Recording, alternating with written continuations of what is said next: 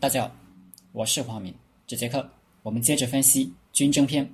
原文：军争之难者，以迂为直，以患为利，故迂其途而诱之以利，后人发，先人至，此之迂直之计者也。以迂为直，两点之间不是直线最短，表面上迂回的弯路，实际上是最便利的直路。为什么呢？因为有地形，有敌形，走直线，你走不过去。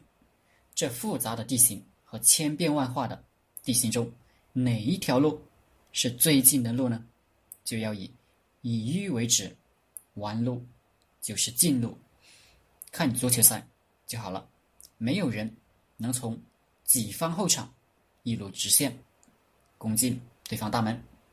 每一次带球、传球都是以迂为直，就算球王贝利一路直攻，自己把球带进对方大门去，他的每一脚盘带还是以迂为直，以患为利，把困难变为有利。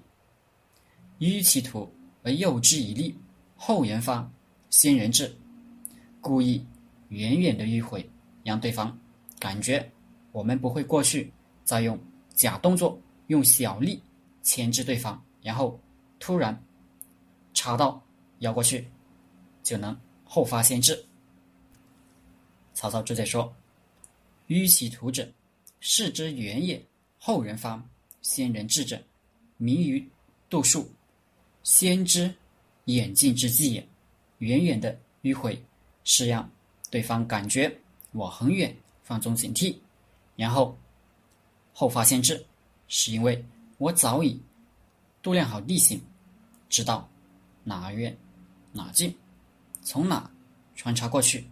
战例是赵氏破秦军，赵氏就是那个著名的纸上谈兵的赵括的父亲，不过。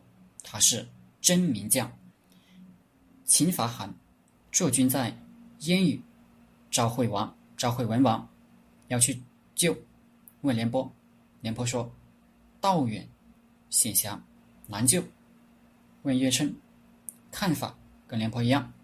再问赵氏，赵氏说：“狭路相逢，勇者胜，我去。”秦国知道赵国发兵，于是。再出一支军，驻扎武安城西和燕玉城，成犄角之势。这仗更难打了。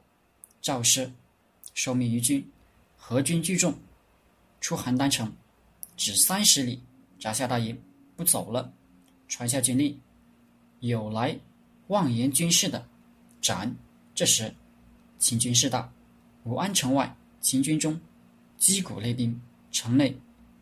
屋瓦皆震，赵军中有一将，看主帅按兵不动，忧心于焚，冒死进谏，请战久安。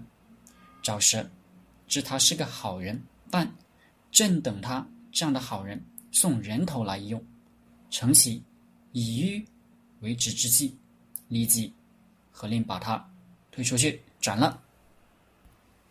赵师一住就住了。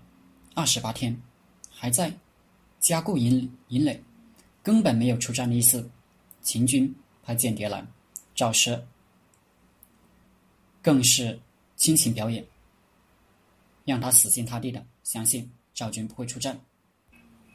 秦将闻报大喜，认为赵军只是应付一下韩国的求救，并不愿也不敢真来作战。赵奢这边。前脚送走秦国间谍，后脚就卷甲而去，卷起盔甲，轻装急行，两天一夜没遇到任何抵抗埋伏，就安全到达烟雨。他也没有直接到烟雨城，离城还有五十里，就停下来扎营，选择有利地形。这时，又有一位军士叫许立。冒死进言说：“先据北山者胜。”赵氏一听，说的对，派一万人占了北山制高点。许立说：“我话说完了，请受死。”赵奢问：“受什么死？”许力说：“您的军法，妄言军事者斩。”赵奢说：“回邯郸再说。”回邯郸后，许力得了封赏，受封为国尉。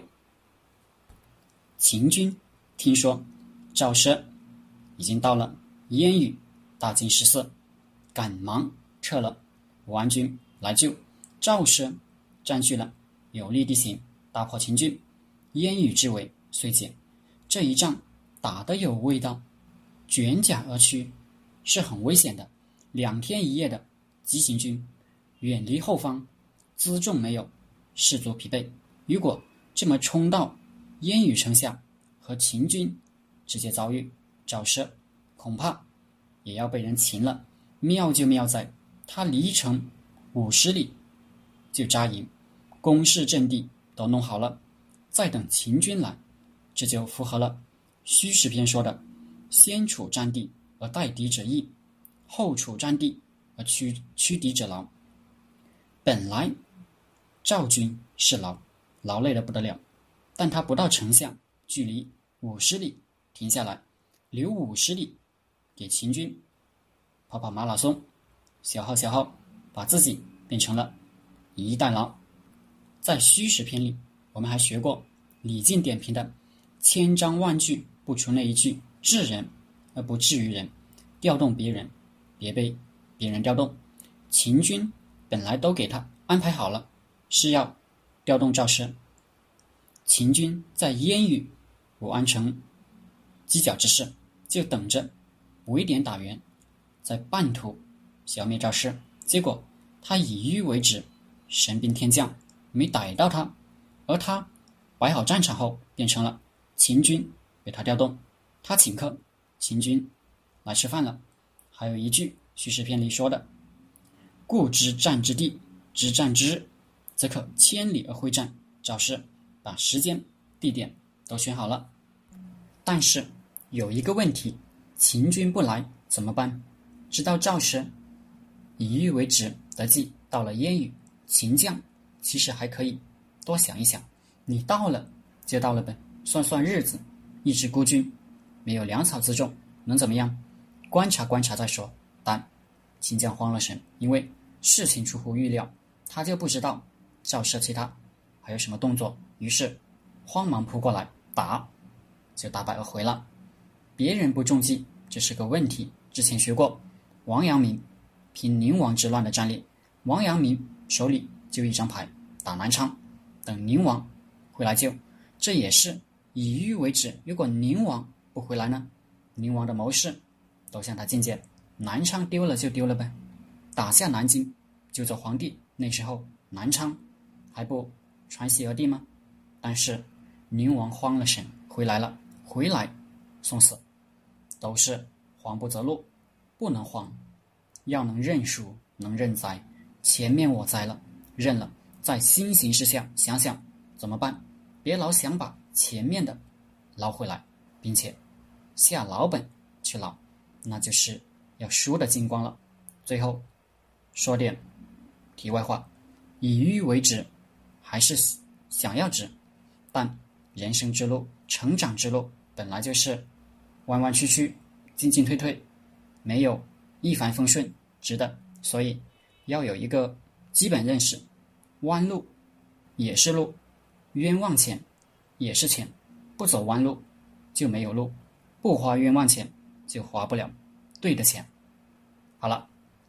这节课就和大家分享到这里，大家可以加我的 QQ 微信幺零三二八二四三四二，我们一起讨论读书、创业、企业管理、团队管理、互联网投资。谢谢大家。